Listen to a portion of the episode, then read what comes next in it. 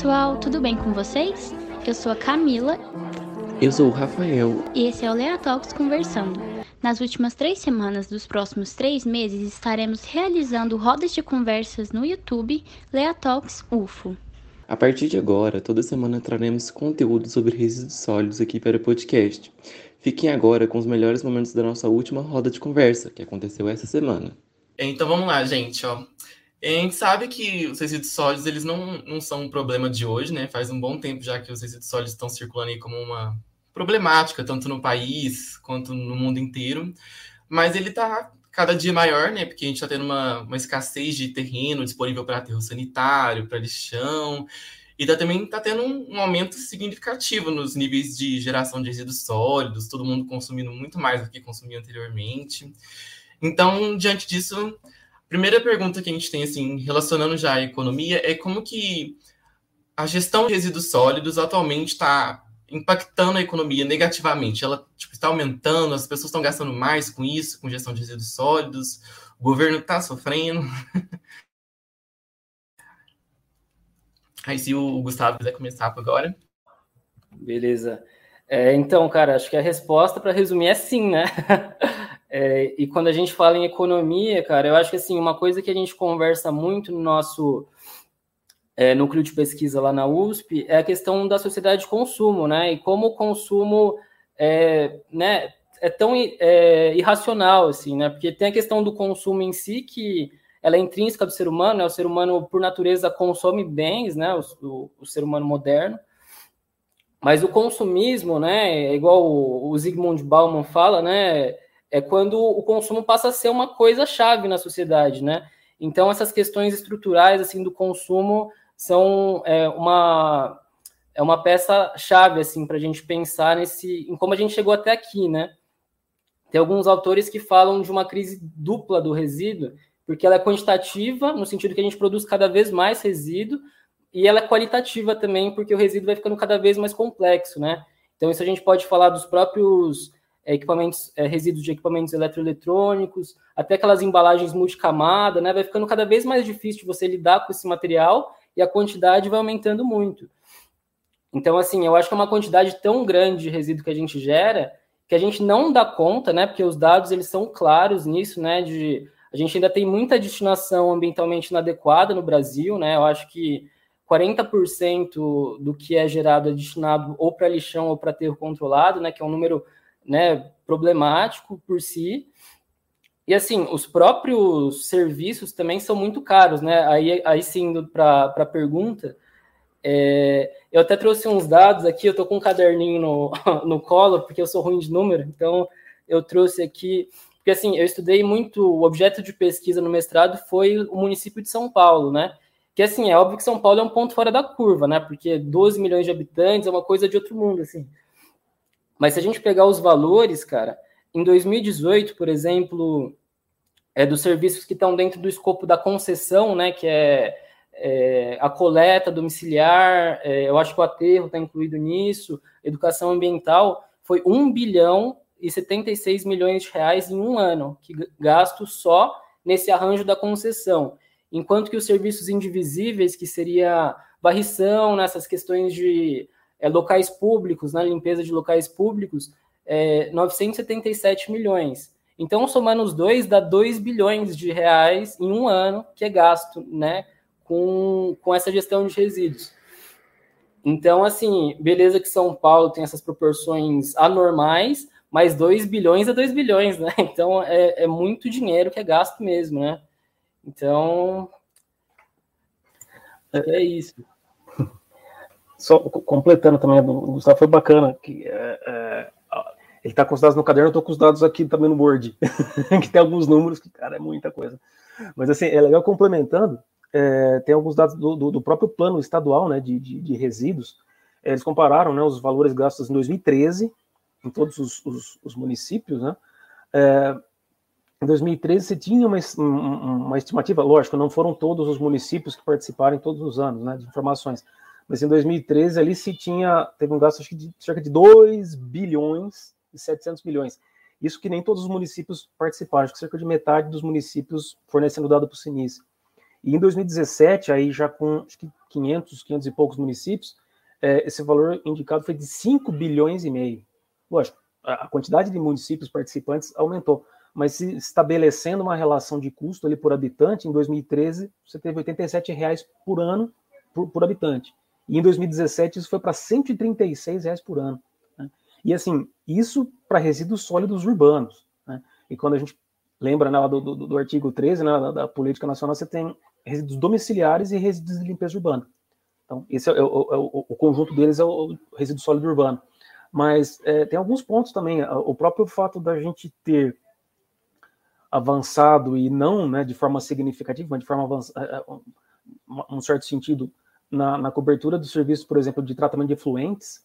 Né? Você tem mais tratamento de água, você tem mais tratamento de efluentes, você tem mais o do primário, você tem mais os resíduos dos serviços eh, de saneamento básico. Então, não foi a, além dessa questão né, do, do, consumismo, das escolhas que, vamos dizer assim, as pessoas físicas fazem, né, que as pessoas jurídicas também influenciam, mas você tem também um aumento, só reforçando também, né, Gustavo, a questão da quantidade, da complexidade do resíduo, né, é, quando a gente olha para os outros tipos de resíduo também. Né? Então, lógico, sim, mas é, é, legal complementar que, além do custo ter aumentado, a complexidade e a quantidade, com certeza, aumentaram muito, né, de modo geral. E, por exemplo, nesse, nesse período de pandemia, que o pessoal passa mais tempo em casa, vocês acham que teve alguma mudança muito significativa ou se manteve mais ou menos no mesmo do que sempre teve? Em questão de. Qualquer questão mesmo, geração de resíduos, gasto com resíduos.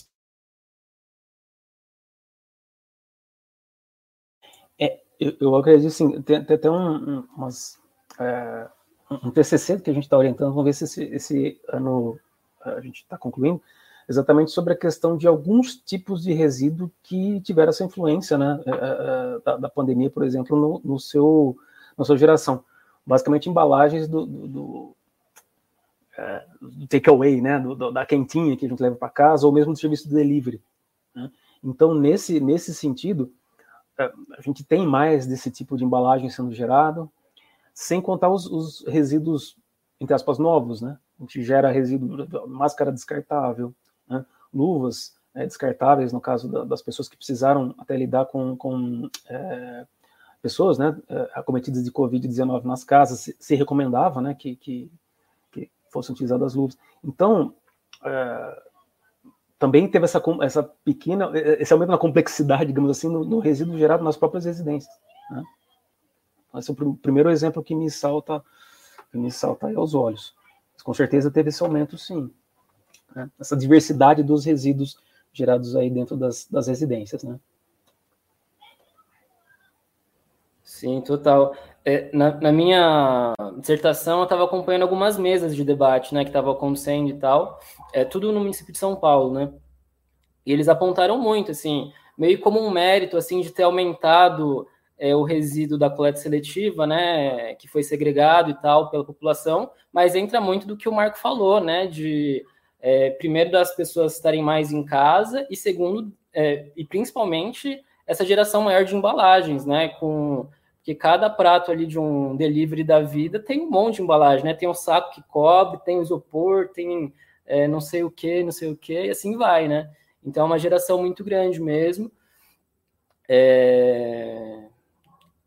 De exemplo, assim, eu acho que eu teria mais isso, assim, mas é, com certeza, né? É, e, e, o Covid, né, impactou muito nisso, né? Lembrei de uma Mas... imagem agora, né? Oh, perdão. Nossa, vou comentar. Lembrei de uma imagem agora. Até março de 2020 a gente não via máscara descartável na calçada, na sarjeta. A gente passou a ver. Né? É, eu ia comentar que teve até reportagens no Fantástico, em várias emissoras aí, que eles falaram mesmo sobre o aumento de gastos com resíduos hospitalares, né? Que aumentou muito mesmo. Inclusive, esse negócio da gente ver máscara jogada na rua, nossa, é, é só uma tristeza que bate no coração mesmo. Mas, enfim, a gente falou do, dos aspectos é, negativos do que a gestão de resíduos sólidos está consumindo, mas e os aspectos positivos? Como que a, gestão de resíduos sólidos está impactando positivamente na, na economia? Como é que está ajudando a rodar ela, seja na geração de empregos? E se o Marco quiser começar agora? Tá, tá, já. É, vamos, vamos pensar assim. Uh, a gente sempre pensa em modelos, né, em formas de gestão. Então vamos pensar o seguinte: uh, primeira, primeira possibilidade, né? Supondo que, bom, a gente tem impactos né, negativos e positivos, mas supondo que o resíduo fosse considerado como de geração inevitável. Né? Então a gente pode, se a gente modelasse qualquer processo produtivo, aí é, é, eu falo que a gente é engenheiro mecânico, mas né, a gente começa pela própria natureza do, do, dos trabalhos, a gente começa a invadir as áreas, né? A gente vai invadir advogado, vai invadir engenheiro de produção, mas de boa, né? Então, é, quando a gente pensa em, em, processo produtivo, né, você tem uma sequência de etapas, né? Uh, isso a gente comenta um pouco né, em aula de economia e tal. Estou vendo o pessoal aqui, Naomi, bom, boa noite. é, se a gente modelar qualquer processo, né, qualquer é, de, de, disponibilização de um bem, ou de um, um produto, de um serviço, você vai ter em cada etapa uma série de entradas. Né? Vai ter água, energia elétrica, matérias-primas, etc. E você tem um monte de saídas. Então, é, no todo, você tem a saída desejável, que é o produto, né, que é o, o, o serviço mas você também tem as saídas né, paralelas. Você tem o resíduo sólido, você tem efluentes, né, o resíduo líquido, você tem emissões. Então, é, se a gente olhar um, um, um, um, processo produtivo basicão, tradicional, né, é, de início, o que, que a gente pode considerar? A gente é, passar a considerar essas saídas, ou intermediárias ou finais, como um, uh, um produto também. Então tem muita, muita, muita indústria que passa a chamar os resíduos de coproduto. É porque você gera, por exemplo, o álcool, né, o clássico, né, principalmente aqui na região. Tem o álcool, uh, combustível, e você tem o coproduto, que seria o bagaço de cana, que depois você queima e, e gera, pode aproveitar e gerar energia. Então, se a gente passa a ver o resíduo não só do final, né, que é gerado junto com o produto final, mas em cada uma dessas etapas, como uma, um potencial o produto ou uma matéria-prima, que a gente fala está fora de lugar, a gente pode, olhando esse, esse resíduo com esses outros olhos, é, caracterizá-lo, né, fazer seu diagnóstico né, das suas características e procurar reintroduzi-lo ou no próprio processo produtivo, né, ou em outros ciclos, né, ou produtivos, ou em outro processo, ou de outra forma. Então, você tem reciclagem, tem reuso, etc.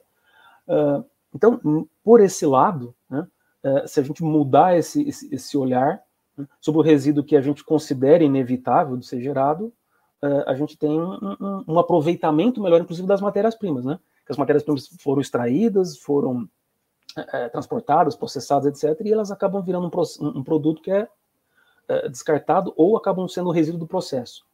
Então, primeiro ponto, né, mudar esse, esse olhar.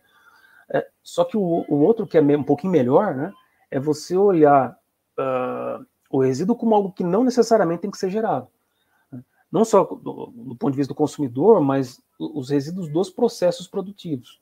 Então, quando a gente olha né, aquela, aquela parte dos princípios da política nacional e você converte na pirâmide, né, a gente às vezes fica muito tempo falando ah, reciclagem no ciclo fechado, ciclo aberto, fazer upcycling, downcycling, né, reuso, mas a gente acaba mirando lá no topo, que é, é, é redução, é não geração, ou prevenção da, da, da geração. Né?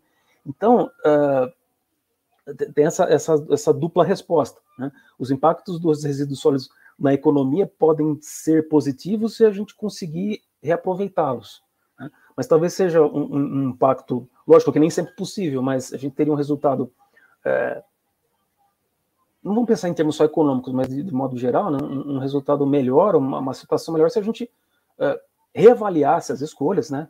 Consumo, mas reavaliasse as escolhas de processo produtivo, escolhas de projeto para evitar a geração desse resíduo. Né? Porque a hora que você gerou, você precisa movimentar, o, Gustavo teve mais presente que eu, uma tremenda de uma cadeia reversa para você conseguir reinserir esses resíduos com, com qualidade. Né? Então, é, é, depende de como a gente olha né, a, a, as escolhas, os processos né, que geraram os, os resíduos. Não sei se eu respondi ou já fui elaborando demais, né? mas é por esse, mas é por esse lado que a gente que a gente vê. Não, respondeu demais. é, então, pô, eu concordo demais assim com o que o Marco falou. É, eu acho que assim a cadeia ela tem, né? Se a gente olhar, né, como o Marco falou, o resíduo como um recurso, né? Então, enquanto um recurso, assim, é, são várias variáveis, né, que, que entram no jogo aí para a gente pensar nesses impactos positivos, né? Então, por exemplo, a gente tem a lata de alumínio, que é o campeão aí, né? 90 e tantos, quase 99, sei lá quanto, por cento de, de, de que é efetivamente reciclada. Mas aí entra aquela questão, né, de você comparar a bauxita, né, quer dizer, a matéria virgem com material reciclado, toda essa equação que faz com que é, o resíduo, né, o, a, a, embalagem de alumínio tenha um valor agregado maior. É, então, né, cada material vai ter sua cadeia diferente, com suas especificidades. Eu acho que o alumínio é o grande exemplo de um material com bom valor agregado. Tem também o PET, né, o, o PP, polipropileno, que também tem um valor alto. Mas, assim, eu acho que é sempre importante também levar em conta como que essa cadeia é estruturada, né? E ela é estruturada a partir de uma exploração muito grande, né? Porque é, a gente pensa, pô, o Brasil é campeão de reciclagem de alumínio. E a gente acha, às vezes, né? Não sei, se a gente não é, tá meio desavisado, assim, a gente pensa, pô, o Brasil tem uma política pública muito efetiva para reciclagem de alumínio. Só que não é o caso, né? O caso é uma desigualdade crônica que leva né, os trabalhadores é, que não conseguiram espaço no mercado, né, que são os catadores autônomos, que são super capilarizados né, e fazem esse trabalho, eles alimentam toda essa cadeia e, assim, trabalham né, sem nenhum tipo de assistência, é, enfim, é, médica,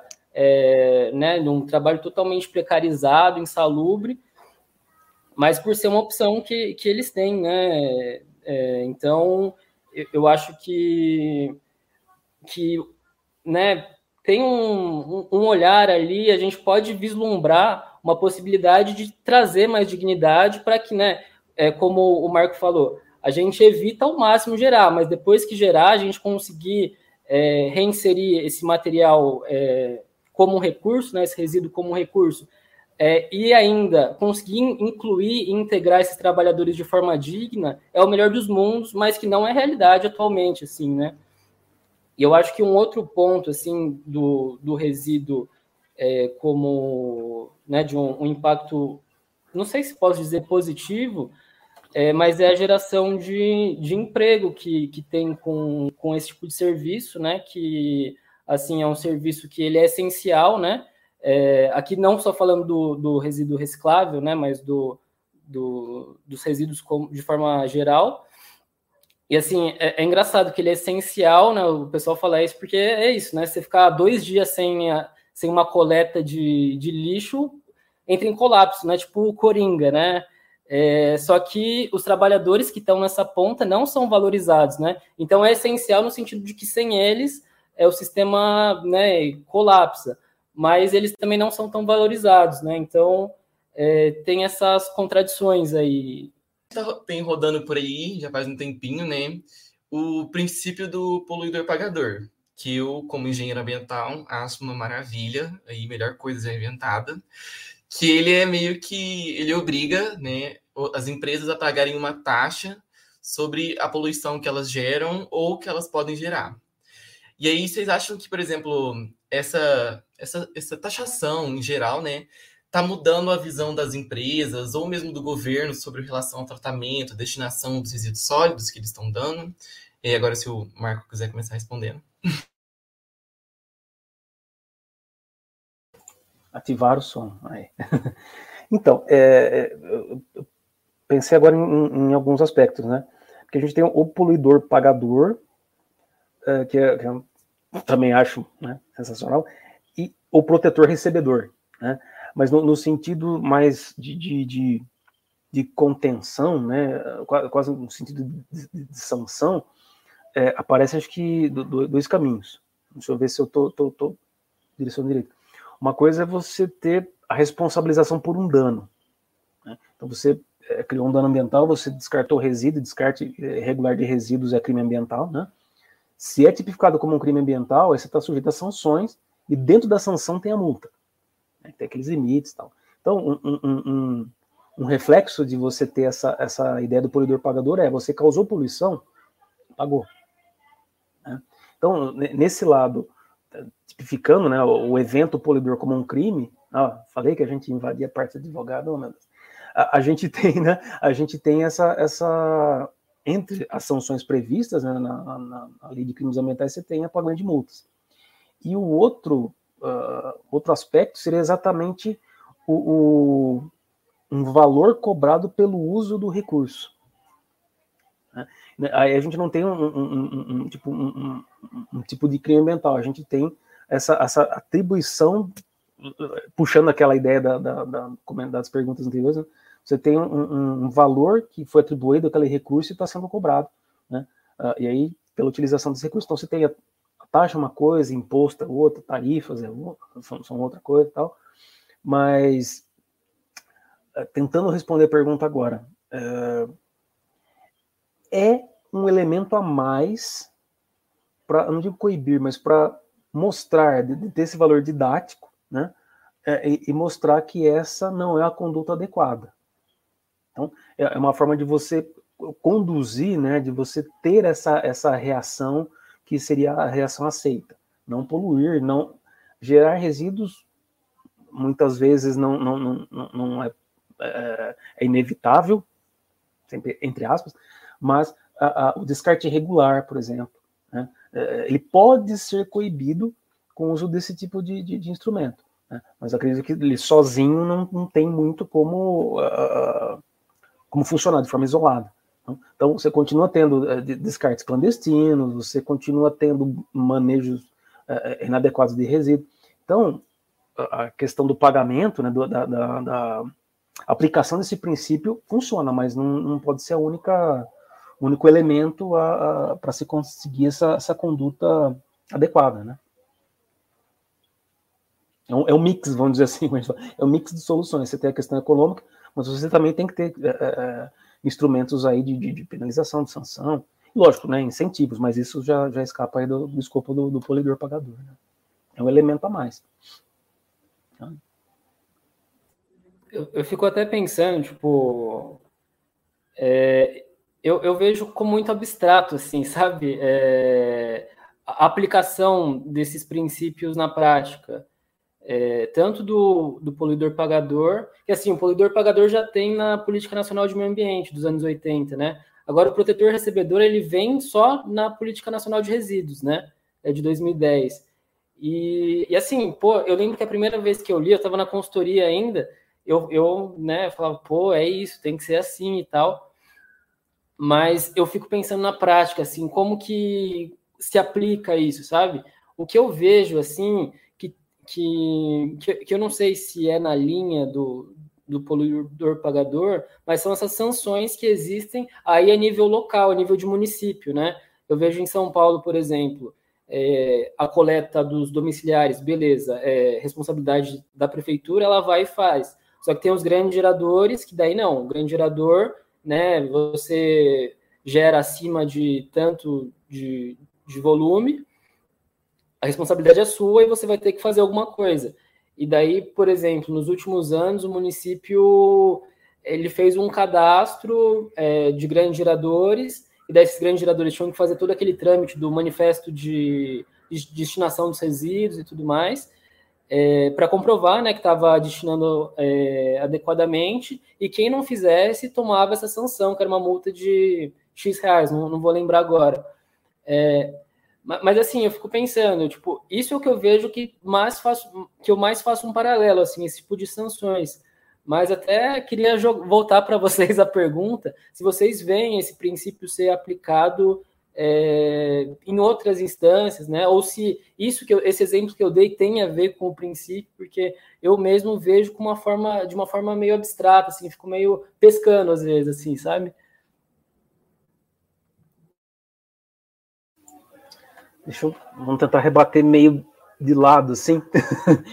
é, eu estava lembrando alguns valores também que a gente estava é, é, fazendo levantamento assim de, de de aspectos dentro de leis, né, alguns, alguns dispositivos legais, e eu voltei lá na lei de crimes ambientais, é uma lei de 98, né, e uh, tanto ela quanto um decreto que depois regulamentou a questão de infração, menciona o pagamento de multas entre acho que 50 reais e 50 milhões. É, é uma faixa assim, já, já definida em lei mesmo. Né? É 50, 50, mil, 50 reais e 50 milhões de reais. Então, uh, como aplicar isso? Ah, dependendo da gravidade, dependendo da circunstância. E o que acontece? Uh, para se definir, para se arbitrar, né, que é o, o, juiz que vai julgar o, o, caso, já pensando né, que foi configurado o crime ambiental e vai haver uma penalização, ele acaba arbitrando esse valor da multa com base em diversos aspectos ali da lei, mas também em, em, em circunstâncias específicas uh, uh, da, daquele caso, ou com base em casos an, uh, anteriores, que, por exemplo, eles se valem da jurisprudência, em muitos casos, né? São eh, julgados, né, decisões que ocorreram em casos anteriores.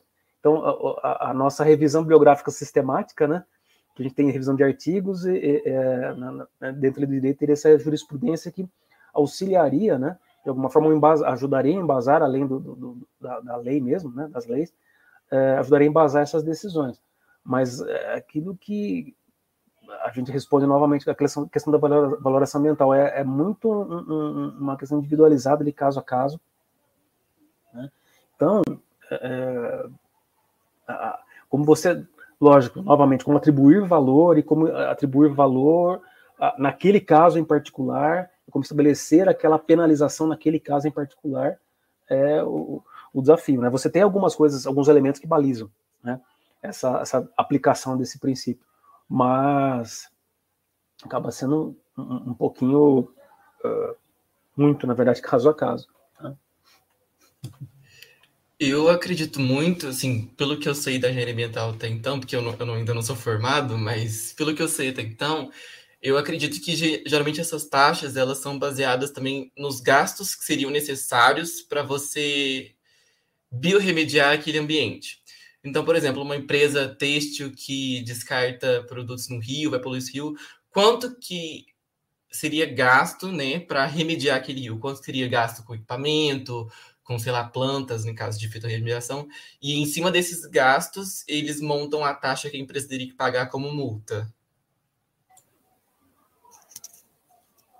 É, é, é, tem uma coisa que é, que é interessante, pegando também, eu comentei da lei que é de 98 e tem um decreto de 2008, mas a lei, por exemplo, ela não, ela é o texto, né? Então ela não, não apresenta como a gente tem que fazer no artigo, ah, com base em, em fulano et al. 2005, 2014, o valor calculado foi esse. Então, a, na letra da lei você já tem essa faixa rígida de valores, né, no decreto também, mas não não há essa, essa informação de, de de, qual foi o critério, lógico, né, houve um critério e houve uma discussão do texto, mas qual que foi especificamente o critério é, para atribuir essa faixa de, de, de, valores, né, dependendo da gravidade ou até do, do, do, processo.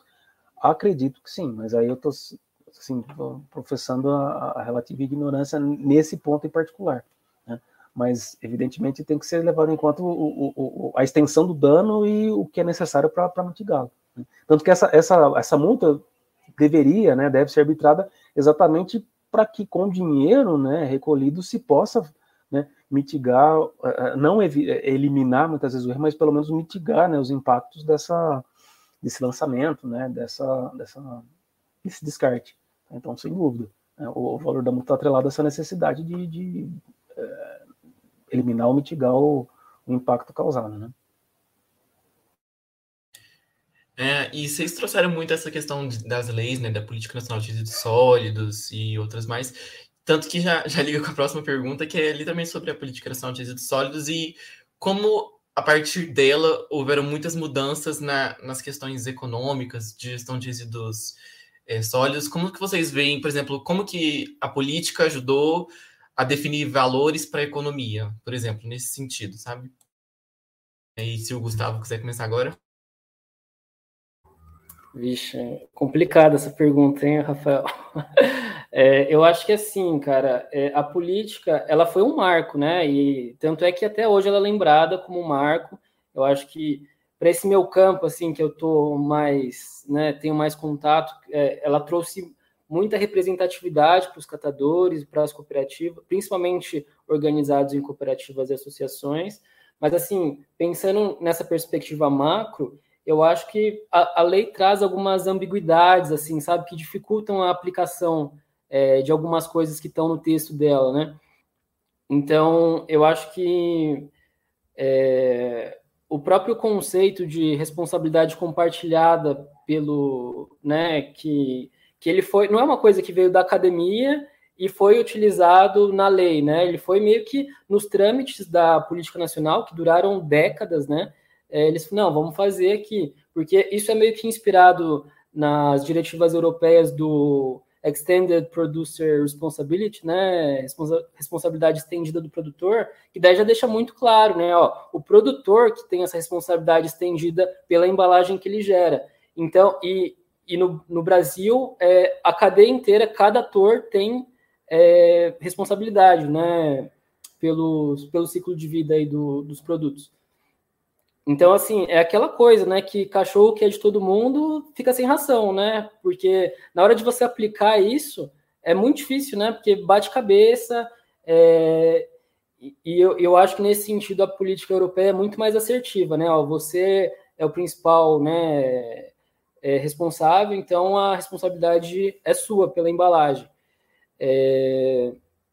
Então tem isso, eu acho que uma questão que é muito importante também é a ausência de um plano é, nacional de resíduos sólidos para implementar a política, né, porque é um instrumento que é, a política prevê, né, você vai ter um plano que vai dar essa visão estratégica para a implementação da política, e assim, teve um, se eu não me engano, em 2011, 2012, que ficou sob consulta pública, né, assim, logo depois que a, a política foi promulgada, mas que não vingou, né, ele não foi aprovado, e agora, em 2020, ano passado, eles tentaram de novo, ficou um outro plano sob consulta pública, mas assim, esse plano eu acompanhei um pouco o processo, eu achei bem controverso, para falar a verdade, assim, é, em algumas questões é, estratégicas mesmo, eu acho que é, teve muito essa questão de regulamentar esses empreendimentos de queima de resíduos assim de uma forma que não teve uma participação popular nessas decisões então era uma coisa muito top down que né, é muito negativo para a gente pensar uma visão né de décadas assim de implementação é muito ruim quando a população não participa do processo. Então são essas contradições que eu acho que a lei tem. É, ah e tem também é, a questão do da logística reversa mesmo né algumas empresas assim esparsamente vinham fazendo alguns programas e, e a, em 2010 então a lei trouxe essa questão né da, dos acordos setoriais como instrumentos dos termos de compromisso e que né foram feitos né acho que em 2016 foi assinado o acordo setorial. Daí estão aquelas os cachorros grandes aí vamos dizer né do, do mundo corporativo Coca-Cola Ambev e tal. É, então muitas empresas assinaram. Eu acho que assim é, falta assertividade nos investimentos né, que, que, que foram feitos, e, e, ficou na fase 1, né, e daí supostamente teria essa fase 2 para implementação do acordo setorial, que até onde eu vi estava meio. Eu não achei, eu procurei uma vez por curiosidade, né? Porque eu estava acompanhando em 2016, daí eu fui voltar, falei, deixa eu ver como que tá isso. Não achei nada de fase 2, né? De, de implementação. Então, é uma coisa que está meio assim por alto, né? Acho que ficou meio estacionada, engavetada. E, e é isso, assim, eu acho que a lei ela é muito legal, é, traz algum, alguns aspectos importantes, é, só que ela sofre com essa ambiguidade na minha né, né, interpretação, é, essa ambiguidade e essa falta de uma clareza de como implementar o que está escrito nos artigos da lei, sabe? Então, eu acho que até fugiu um pouco da sua pergunta, né? É, mas é isso, daí depois a gente vai trocando ideia. É, eu lembrei a questão da, da, da, parte econômica, né? Mas é, sempre quando a gente eu falo às vezes para os alunos, olha, gente, é, engenheira, engenheiro ler leis, né? Aquilo, nossa, é um texto, a, a linguagem, né? Às vezes é, é bem diferente daquela que a gente está acostumado.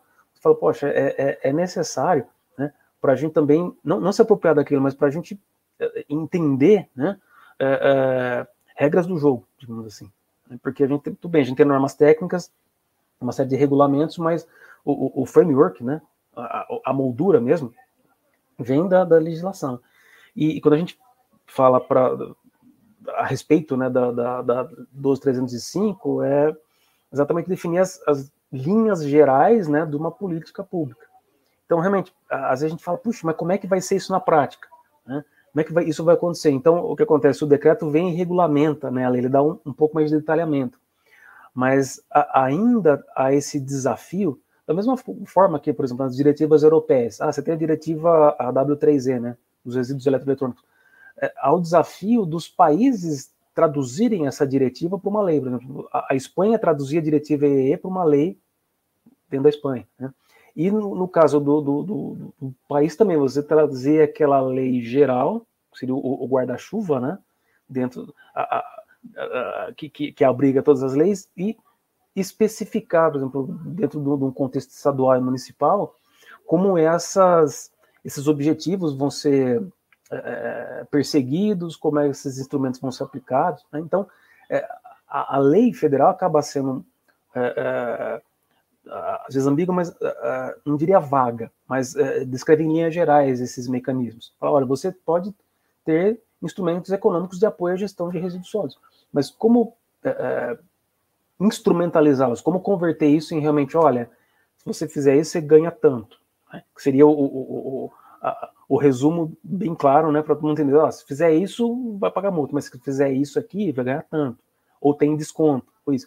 Então, essa parte do, do, do é, do detalhamento e da, da, da, aplicação real que acaba se dando no contexto municipal, né, o município, a cidade onde a coisa acontece, é que é o, o desafio.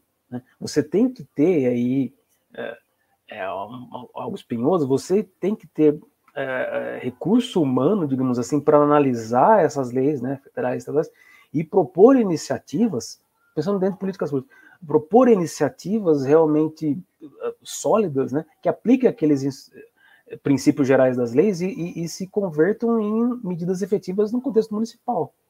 Isso depende de quem? Lei municipal, vereadora, vereador. Então você ir traduzindo, né? Mesma coisa que uma organização, você traduzir o objetivo de longo prazo, né? O estratégico em tático e operacional. A hora que você pega o objetivo geral, todo mundo tem que ir nessa direção, federal. E você converte isso para realidades estaduais e municipais, milhares de municípios, né? você vê o tamanho da, da, do, do, desafio. Tá? Então, a, a, questão de, de é, efetiva, né, de, de, aplicar a questão dos instrumentos econômicos, esse é um caso só, é, passa por esses aspectos. É, e só completando a questão que, o, que o Gustavo comentou, realmente, é, a, a, responsabilidade estendida né, do produtor aqui virou responsabilidade compartilhada. Né? não digo virou, né? Foi simplesmente abolido essa, essa, esse princípio. E lá fora a gente tem mesmo diretivas W3E, ó, é, você tem metas.